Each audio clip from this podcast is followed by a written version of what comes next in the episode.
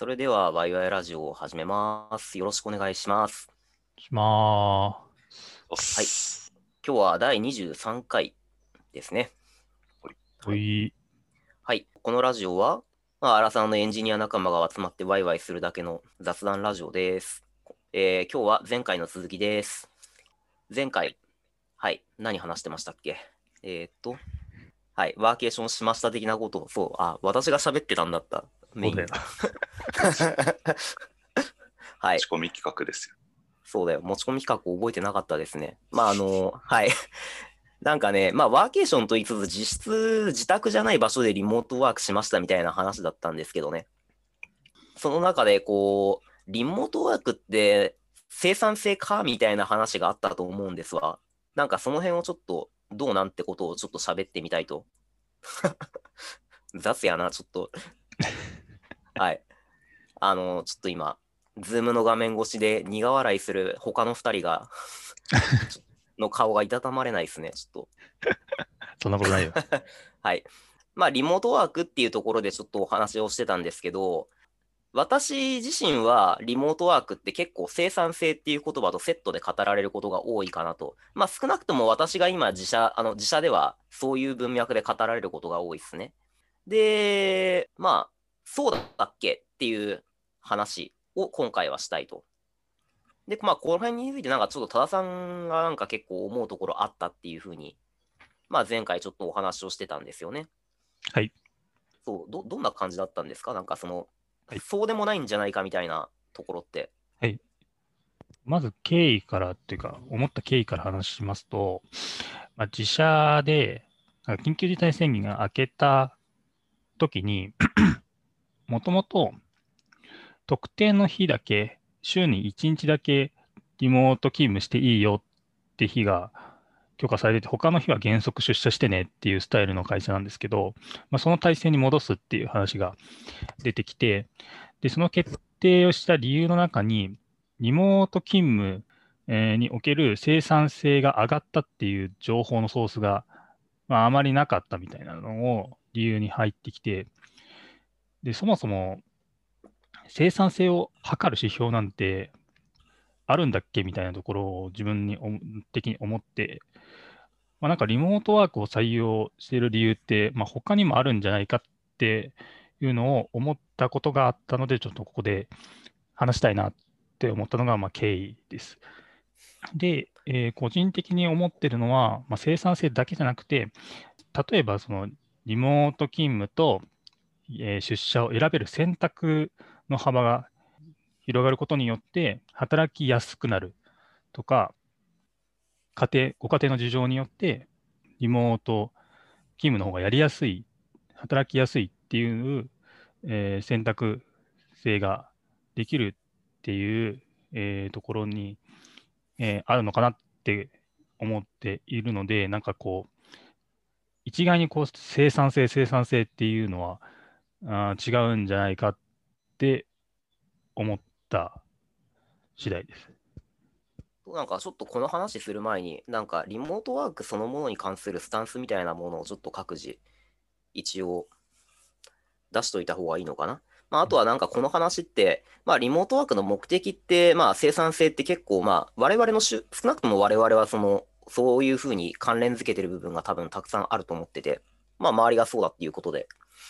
まあそうでもないんじゃないっていう別軸の話と、あとはじゃあまあどう運用するみたいな話とか、そんなところがちょっと今回の論点になるのかなっていうのが、あんまり自分も整理できてないですけど、まあそんな気がしております。まあただその前にそのリモートワークと自分の関係ってどんな感じですみたいなところはちょっとおのおの明らかにしておきたいですね。なんか自分の会社でこんな感じで自分はこうなんか利用してますかしてませんかでまあそのスタンスとして自分はどう捉えてますかみたいな、うんうんうんちょっと簡単にちょっと喋っていきますか。うんうんどうしましょう。まあ、言い出しっぺだし私から喋りますかね。冒頭でも少しだけ喋ったんですけど、まあ、うちは割とその、昔から、うちの会社は昔からリモートワークは積極的にまあやればいいじゃんっていう感じでやっていました。で、私自身もあの、まあ、コロナに入ってから特にってことはあるんですけど、まあ、業務の性質的にそのお客さん先に出向くみたいなことって少ないので、まあ、コーポレートエンジニアやってるので、なので、まあ、今はほぼほぼもう出社することはなくなりました。自宅でずっとそのやってます。まあ、そういう意味ではリモートワークずっと活用してます。で、会社のスタンスとしては、生産性を上げるためにリモートワークが必要だと判断するならばやってくださいっていうスタンスがもともとでした。生産性のためにやるって言ってるっていうよりは、そうした方が自分にとっていいと判断するならばやってくださいっていうのが会社の非常事態宣言出る前のスタンスですね。今はまあそうする、そうするべきだろうっていう、まあご時世の観点もあるとは思いますが。はい。会社はそんな感じで私も利用しています。で、リモートワーク自体も私は賛成しています。っていうところですね。うんはい。うん次行きましょうか。加一回、藤氏家族に行きます。うんはい。えっと、うちの会社は、まあ、前回の話でもちょっと喋りましたけど、ワークフロムホームを推奨していて、もともと出社して働くスタイルだったみたいなんですが、コロナが流行ってからは、もう基本的にはみんな家から仕事してねっていうスタンスに今はなってます。まあ、ちょっとその情報セキュリティと的な面で、あのどこでもいいよっていうんじゃなくて、あの家から働くんだったらいいよみたいな感じには制度上なってますけど、まあ、リモートワーク自体はなんで普通にできますっていう感じです。で、僕自身は入社した時からもう work from home が基本だったっていうのと、まあ、筑波に引っ越した後だったっていうのもあるので、えっと、入社の日ともう1回ぐらいだけ出社した以外は1回も出てないですね。あのチームのメンバーとも顔を合わせたことがないっていう、なんかあのチームメンバーは Slack 上のアイコンとしてしか僕の中に存在してないっていうような状況で今働いています。はい、そんな感じです。か。入社時点ですでにもうコロナでしたもんね。あ、ですです。そう、なんか思いっきりあのリモートワークに振った後だったので、うんうん。そんな、なんだろうな、出社する機会自体がそもそもあんまりなかったんですよね。そうですよね。県またいじゃうし。あれ？都内ですよね、会社って。はい、渋谷というか、あっちの方です。はい。あありがとうございます。じゃあ、最後、多田さんの。えっと、まあ、冒頭にも話したように、うち、うちというか会社のスタンスとしては、週に、今は週の中で1日だけリモートワークしていい日があります。で、それ以外は原則出社してねっていうのがスタンスです。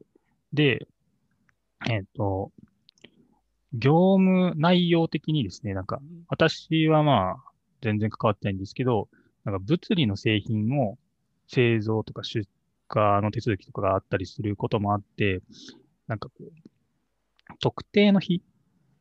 に、えーリモートするよっていうふうに会社で決めといた方が、あ、この日はみんなリモートする割合が多いから、なんかこう、物理的なやり取りができないんだねっていうのを知れるっていう意味で、なんかその特定の日だけ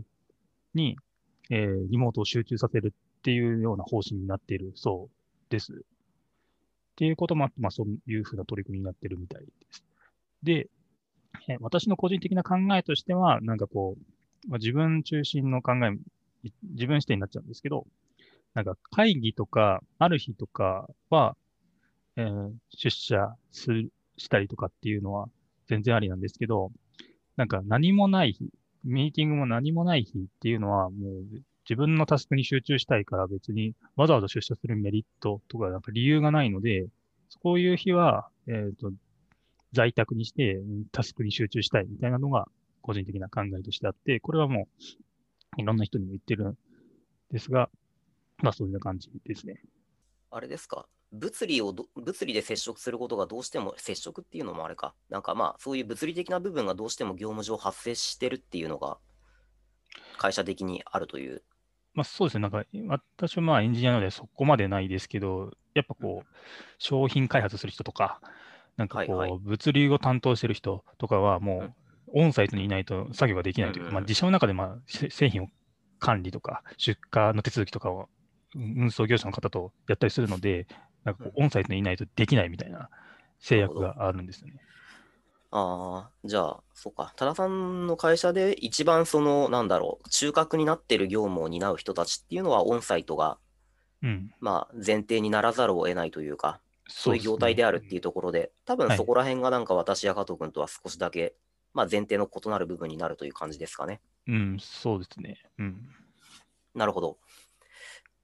あまあなんか、リモートワークすべきじゃない理由みたいなのもちょっと上げていかないと不公平かなと思う一方で、まあとはいえなんか各人どういうふうに捉えてますかっていうところもちょっと聞きたいところではあるから、まあそっちを先に話した方がいいかな。そうですね。まあじゃあここはちょっと、そうですね。多田さんはなんか最初に結構表明してくれた感はありますけど、なんかちょっと補足するコメントとかあれば。そうですね。えっと、なんか自分視点ばっかりやったんですけど、なんか自社のこう他の人ってど,、まあ、どう思ってんのかなみたいな雑談ベースで聞いた感じで思ったこととか言うと、まあ、やっぱ同じ、なんかさっき言った考えと似てて、物理的に出社した方がいいって明確な理由がある日ってあるんですよね。やっぱささっきのミーティングじゃないですけど、そ例えば商品開発をしたいみたいな理由とかがある日はあるし、全くない日もあるっていう話を聞いたときに、まあ、やっぱりその使い分け、そのオンサイトに行った方が仕事がやりやすいとか、行く理由がある日と行く理由がない日で分かれているので、えそれによってリモートと出社を選択できた方がいいんだろうなっていうふうにやっぱ思いました。だから自分エンジニアだけじゃなくて、他の職種の人もですね。で、実際にもともと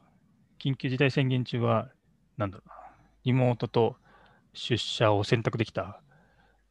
時期があったんですけど、その時結構リモートの割合が主観的な目で見た感じ多かったので、やっぱそういう選択性をした方がいいんだろうな、みたいな雰囲気は個人的には感じました。行く理由がまあないっていうのは、なんすかね。まあ我々みたいなそのパソコン使ってなんかカタカタやって作業するような、業務するような、はい、IT 系のエンジニア職であるから、そういうふうになるのが、なんか自然というか合理的になるというか、うん、っていうのはありそうですよね。まあ、物理が前提っていうような感じの、その、業務の体系の方々からすれば、多分そこの前提が多分違いそうな気はするし。そうですね。まあ、とはいえ、ちょっと物理の話をしちゃったのであれなんですけど、でも、とはいっても、なんか日頃のコミュニケーションは、まあ、 Slack 中心だったりしてることもあるので、うんうん、な、なんだろうな。ああ。コミュニケーション。はない、うん、そうそうですね。コミュニケーション支障はないし、そのなんか緊急事態宣言中の、こう、なんか、出社してる人とリモートが、こう、分断されてるような環境においても、なんか、見聞きする限り、なんかトラブってる感じも見けられなかったし、日頃の、なんだろう、特定の日だけリモート日とかっていうのも、今も現状で運用している関係上、そんな問題が起こってないのかなっていうのは、うん、個人的に見てる観測上思うところです。ちなみにリモートワークできる人はまあすればいいんじゃないっていうのが多分スタンスだと思うんですけど、はい、ね、選択の自由があった方がいいんじゃないっていうスタンスですか？それともできる人はややるべきだっていうふうに思ってますか？あまあちょっとこあこの辺の話って多分その今のご時世があるから、その感染リスク避けるためにそうすべきっていう観点も多分含まれると思ってるんですよ。はいはい、まあそれとは別に今回生産性っていうテーマがある程度ある中で、そこら辺にちょっとかかってくる話があるのかっていう感じです、そこは。ああ、それで言うと、リモコロナ云々除いて、まあ、前者であってほしいなって個人的には思ってます。今、緊急事態宣言解除になって、こうなんですか、ワクチンも普及し始めてきていることもあって、個人的にこう若干こう普通の生活に戻りつつあるのかなって思ってるところがあるんですね。で、まあ、そんな中で、まあ、なんか個人的になんですけど、働く環境を選択できる幅があった方が嬉しいなって思ってて、で、橋本さんと同じ、まあ、前職にいたときに出社してもいいし、えーと、リモートしてもいいしっていう選択ができた、毎日選択の自由があったので、そこが欲しいなって思ってて、まあ、それを思ったのは働きやすいなって個人的に思ったから、そういう自由が欲しいなって思ってます。うん、そこは深掘り、一回ちょっと深掘りしたいので、ちょっとすぐ戻ってきますという前提で、私もまあ割とその選択の自由があるまあ、できる人はそう積極的にすべきっていうのが、まあ、ご時世的な意見なんですけど、まあ、選択の自由はあった方がいいよねっていうのは、おおむね同意です。ちょっとそこに関しては、ちょっと加藤君の意見もちょっと聞いてみたいですね、一旦。お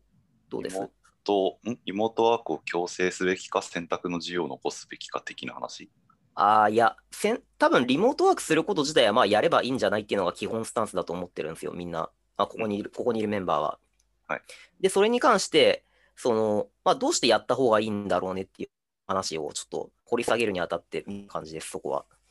まあ、ちょちょっととりあえず言ってみると、まあ、僕もリモートワークは選択できた方がいいとは思ってます。それはまあその前職での考え方ですけど、そのそれぞれのパーソナリティとか、まあ、あとは家庭環境だったりとか、あるいはその日の体調とかにもよるかもしれないですけど、とかによって、あの自分が最も気持ちよく働ける場所って人によって時間によって違うと思うから、それが選択できた方が気持ちよく働けるよねっていうのはあると思って、まあ、選択の自由があった方がいいとは思うし、それがオフィスに出た方がいいっていう人もいるだろうし、まあ、家で働いた方がいいっていう人もいるだろうし、まあ、極論言えばそのワーケーションした方がいいっていう人もいるかもしれないし、そこはなんか選べる方がいいだろうなっていうのと、まあ、あの選んだ上でとはいえその家でやろうと思っやった方がいいと思ったんだけどうまく働けなかったみたいな部分についてはちゃんとケアしてあげるというかあの個々人がそこはちゃんと把握して、えー一番ちゃんと働けてるっていう状態にする必要はあるだろうと思いますけど私、今の話で結構なんか腑に落ちちゃいましたね。なんか、それで言うと。何がえ、いや、まあ、人によ人によってなんかこういう、この方が働きやすいってあるよねっていう。なんか、生産性っていうところに関し、キーワードでくると遠回りな気はするけど、まあ、そこに尽きるだろうな、みたいな。そうですねなんか、はい、相変わらず言語化がちょっとうまいっすね。あ私は結構な納得することが多くて。いやなんか生産性その前回の話でもありましたけど結局生産性とは何なのかっていう話なんだと思うんですよね。多田さんが生産性計測するのは難しいと思ってみたいな話もさっきしてましたけどなんかその上がると言っている生産性とは何なのかとか何の効果を持って生産性が上がる上がらないという話をしているのかっていうのをクリアにしないと結構空中戦になるなっていうのはちょっと思っていて。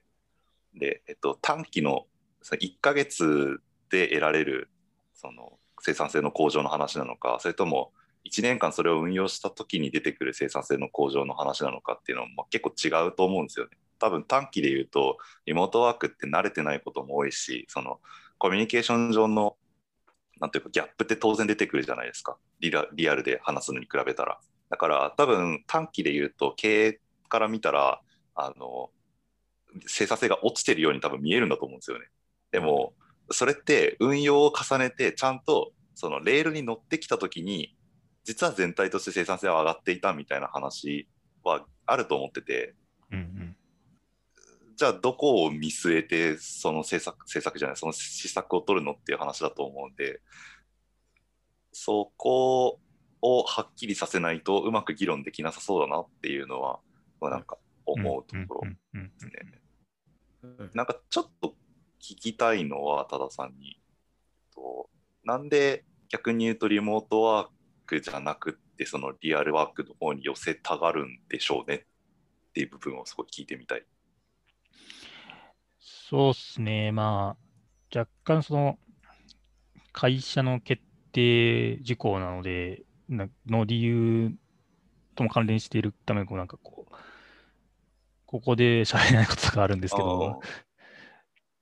まあざっくり言うと、まあ、上が、上の人たちが、まあ、そっちの方がいいよねって思ってるからっぽいです。それってなんでなんでしょうね。あそうそうそれが気になる。まあ、あんま言えないんですけど。あああ、あの、じゃあ代わりに私が一つ思う思うところを言いますね。はい。一つは、その、どうしても物理でやんなきゃいけない人と、そうでもない人たちがいる中で、そこでそのややってしまうと、やっぱリモートワークにはいいところもあって、そこら辺はなんか見えるわけなので、不公平感を生むっていうのがまずあると思います。で、実際私も今の所属してる会社で、どうしてもその場所に縛られる、まあ、その、いわゆるなんなんとか agreement みたいな都合で、物理的に出社しなきゃいけない状況あったんですよ。で、その時にやっぱりその、他の人みんなリモートやってんのに、俺はなんか、わざわざこの出社して、パソコン叩くだけの仕事なのにな、みたいな感じで、それがなんだろう、リモートワークしてる人に対して別に恨みつらみみたいなものはないんですよ。ただ、なんかそう、そういうことができるはずなのにできない自分っていうところでちょっと惨めになったりするというか、モチベーションが落ちたりするみたいな経験があったんですね。で、そういうのがあるから、不公平感っていうとか、とかそういうところ、その平等みたいなことを多少意識してるんじゃないかなっていうのは一つあると思います。多分それだけではないんでしょうけどね。うんうんうん。まあ、ちょっと言えない部分はあるんですけど、まあ、さっき橋本さんがおっしゃってたような要素も、聞いてる感じ、雰囲気的には含まれてる感じはありますね。まあ、他にもいろんな要素言われたんですけど、うんとああれかな、もうちょっと付け足すとすれば、その生産性だけじゃなくて、ワークライフバランスっていう観点もあるじゃないですか、リモートワーク。多分そのライフスタイルみたいなところにも関わってくると思ってるんですよ。で、そうなった時に、その物理にどうしてもそのとその依存して仕事しせざるを得ない人たちは、そういうライフの部分取れないじゃないかっていう部分がありますよね。まあ単純に通勤時間減るじゃんみたいな話とかでもメリットがあるわけですけど、なんかそういうところで差が出るっていうのが特にその、なんだろう、不公平感を生みやすいポイントではあるかもしれないなっていう気はします。出社してる人のワークライフ。えっと、あれですよ。あ例えば、自分の会社で言うと、その、本社は東京なんですけど、まあ、東京、もともと東京勤務だった方が、実家にいらっしゃる、その、ご両親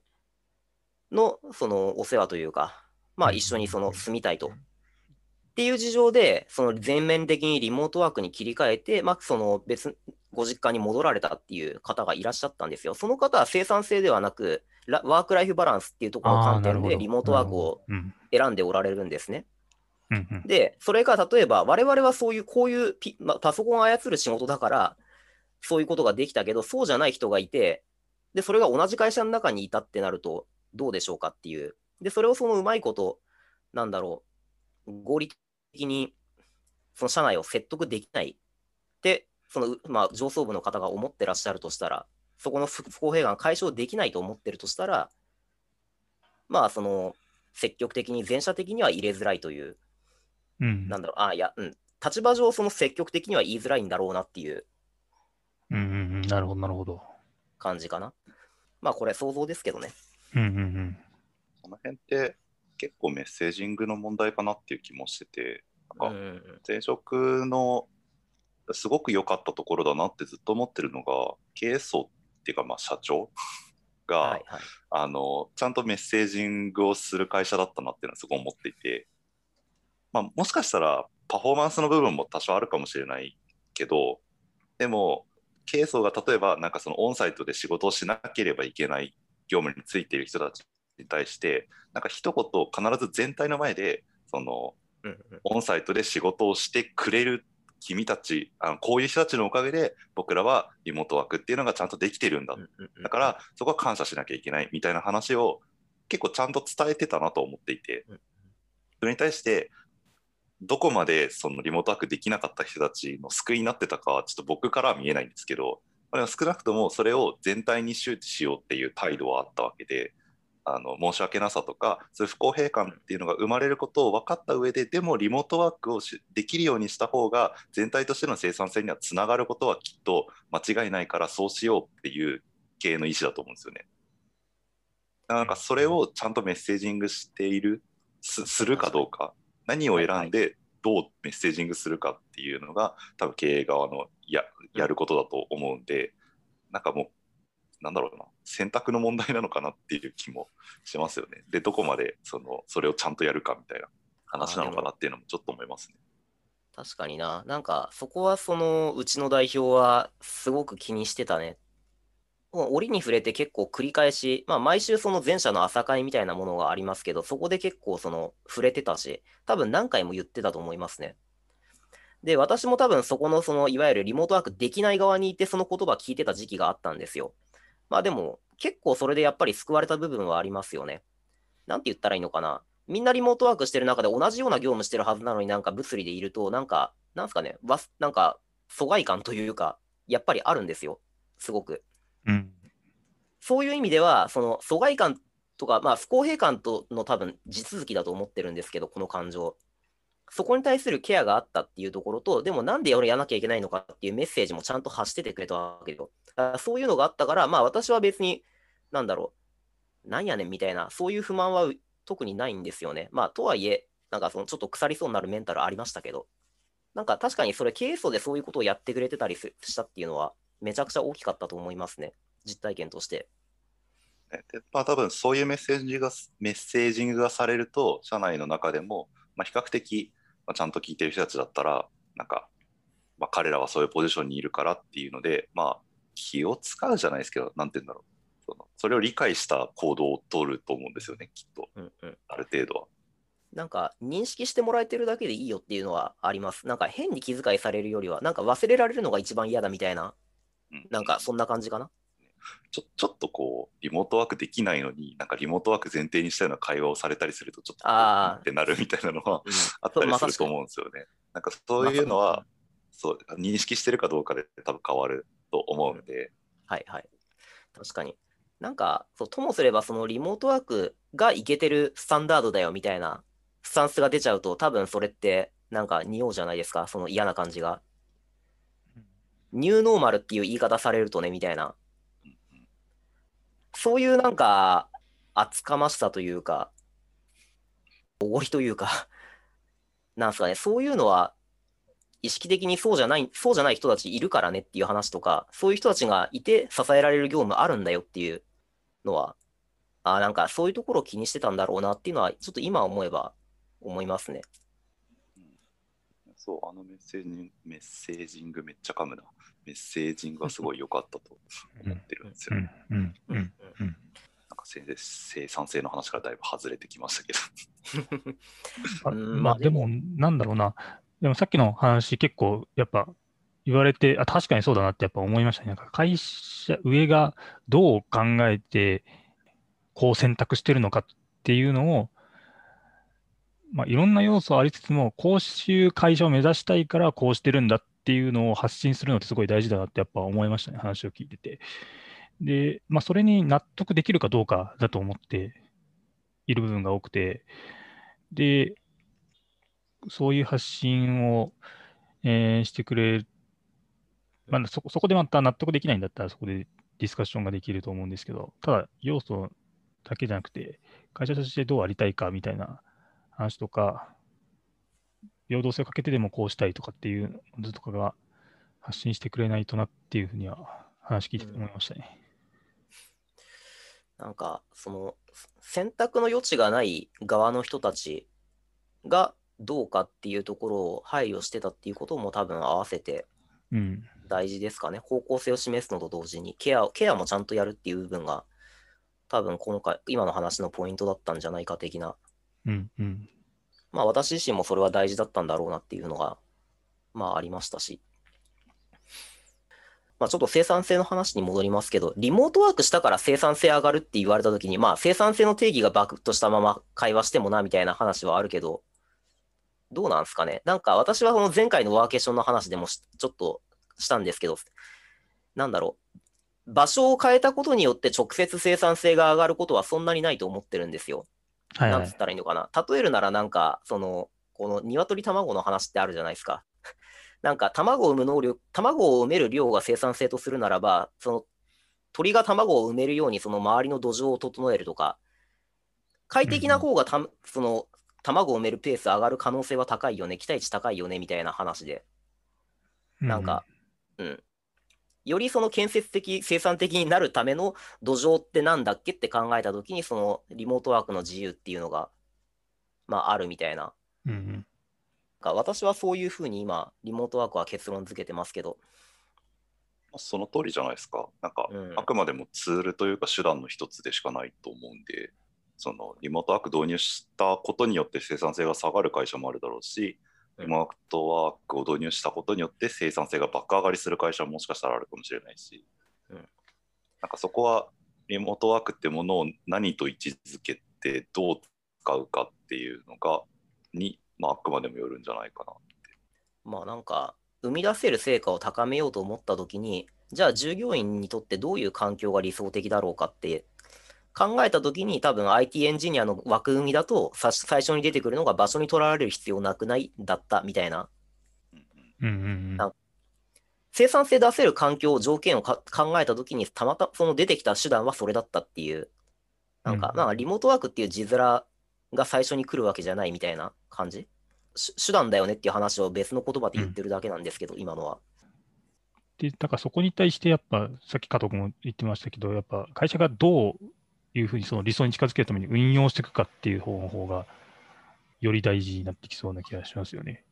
なんかこう、ただリモートワークしたから生産性上がるかみたいな、そんなわけないと思っているのでうん、なんかこう、会社としても、そのなんか不公平感があるようなところがあるんだったら、そこを受け入れてどういうふうにやった方が仕事やりやすくて、かつなんかこう、みんなハッピーになる方向に持っていけるかどうかとかを考えてうん、なんかこう、運用していく。リモートワークしたから、な、いいっていうふうにするだけじゃなくて、みたいなところですかね。全然銀の弾丸じゃないっていう部分があ、そうそうそうそうそう。うありますよね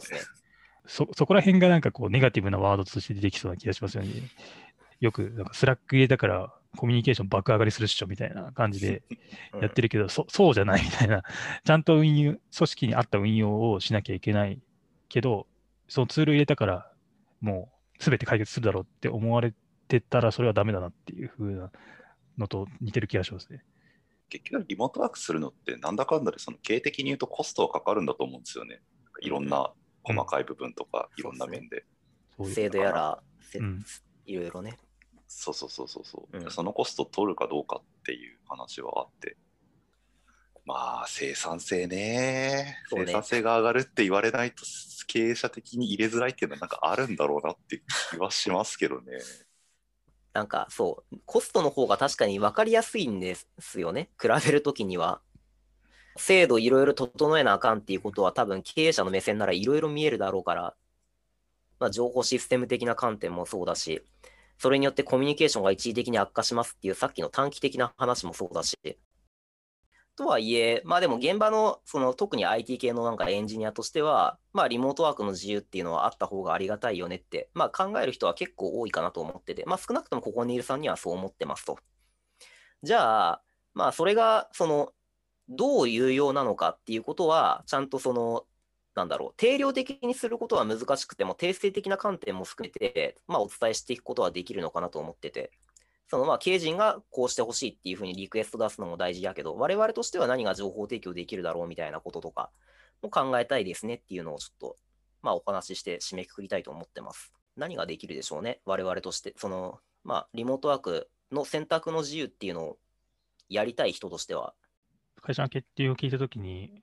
リモートの実情を見てて、やっぱやりたい人がどれぐらいいるのかとかの調査をして、現場サイドはこう思ってるんだっていうのを示す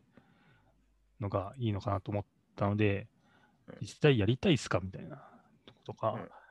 選択できた方がよ良いですかっていう案件が、とかを数値として、データとして出すのがいいんだろうなって思いました。そういえばなんかうちの会社もその非常、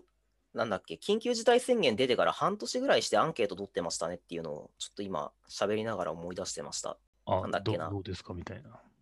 あのーはい。うちはまあもともとそういうことをやってた会社だっていうのもあって、結構その可能な限りバックオフィスとかいろんな人含めて、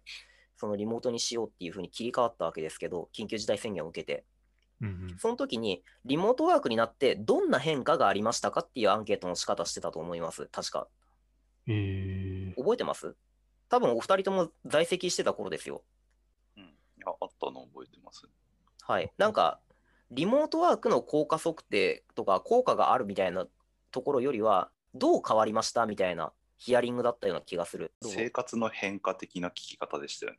うんうん。そのメガポジ含め。強制的に移行せざるを得なかったから、なんかそのケアっていう観点もあるのかな？リモートワークの効果測定というよりは。そういう観点でアンケートしてみるっていうのも一つ、まあ、もしかしたらいいのかもしれないですね。なんかよよき良くも悪くもな、どんな変化があったかを捉えるっていうことでんん、うんうん実験して観察するっていう、まあ、そのいわゆる流れだと思うので、そこって。推進したいありきでっていうよりは、なんか一回やってみ、せっかくやってみたんだったら、じゃあ、どのようなことが起きたかっていう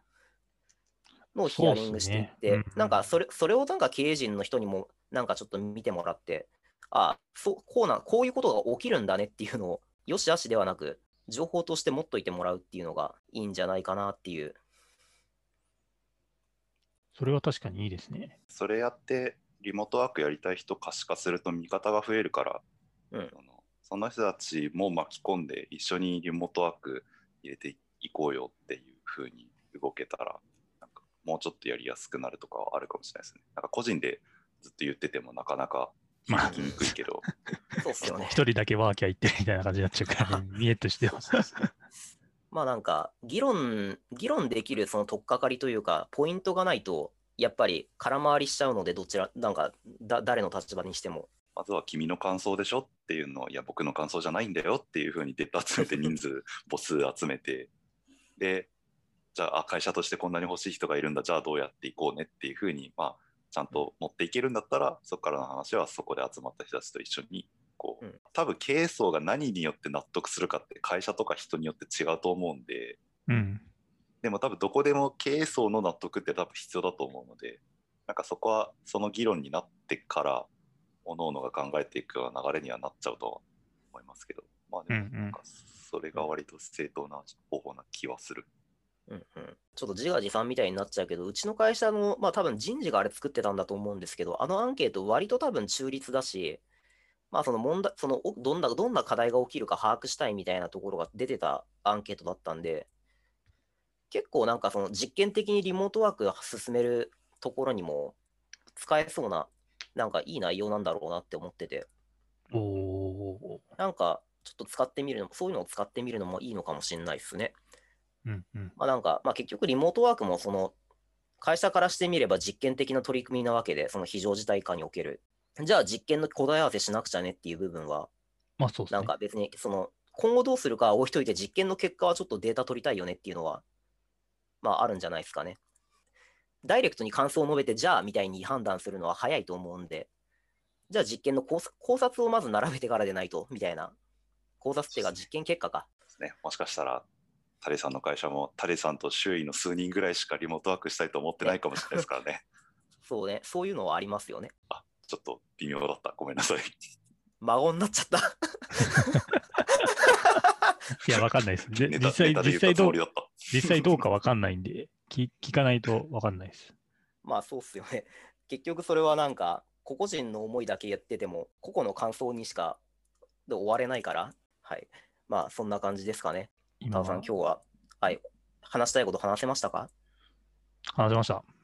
お、よかった。サバンっぽい。いやいや、マジマジでマジで。うん、こ言わせたこで話せみたいになっちゃった。いやいや、ここで話せる話題として、なんかこう、あの自分の中で、ね、あ納得感もあるし、なんかネクストこういうのやってもいいんじゃないかなっていうのも出てきたので、よかったです。ありがとうございます。ですね。はい。じゃあまあ、今日の放送はこれで終わりにしましょうかね。はーい。はい。では、23回の、えー、ワイワイラジオはこれにて終わりです。ありがとうございました。したした。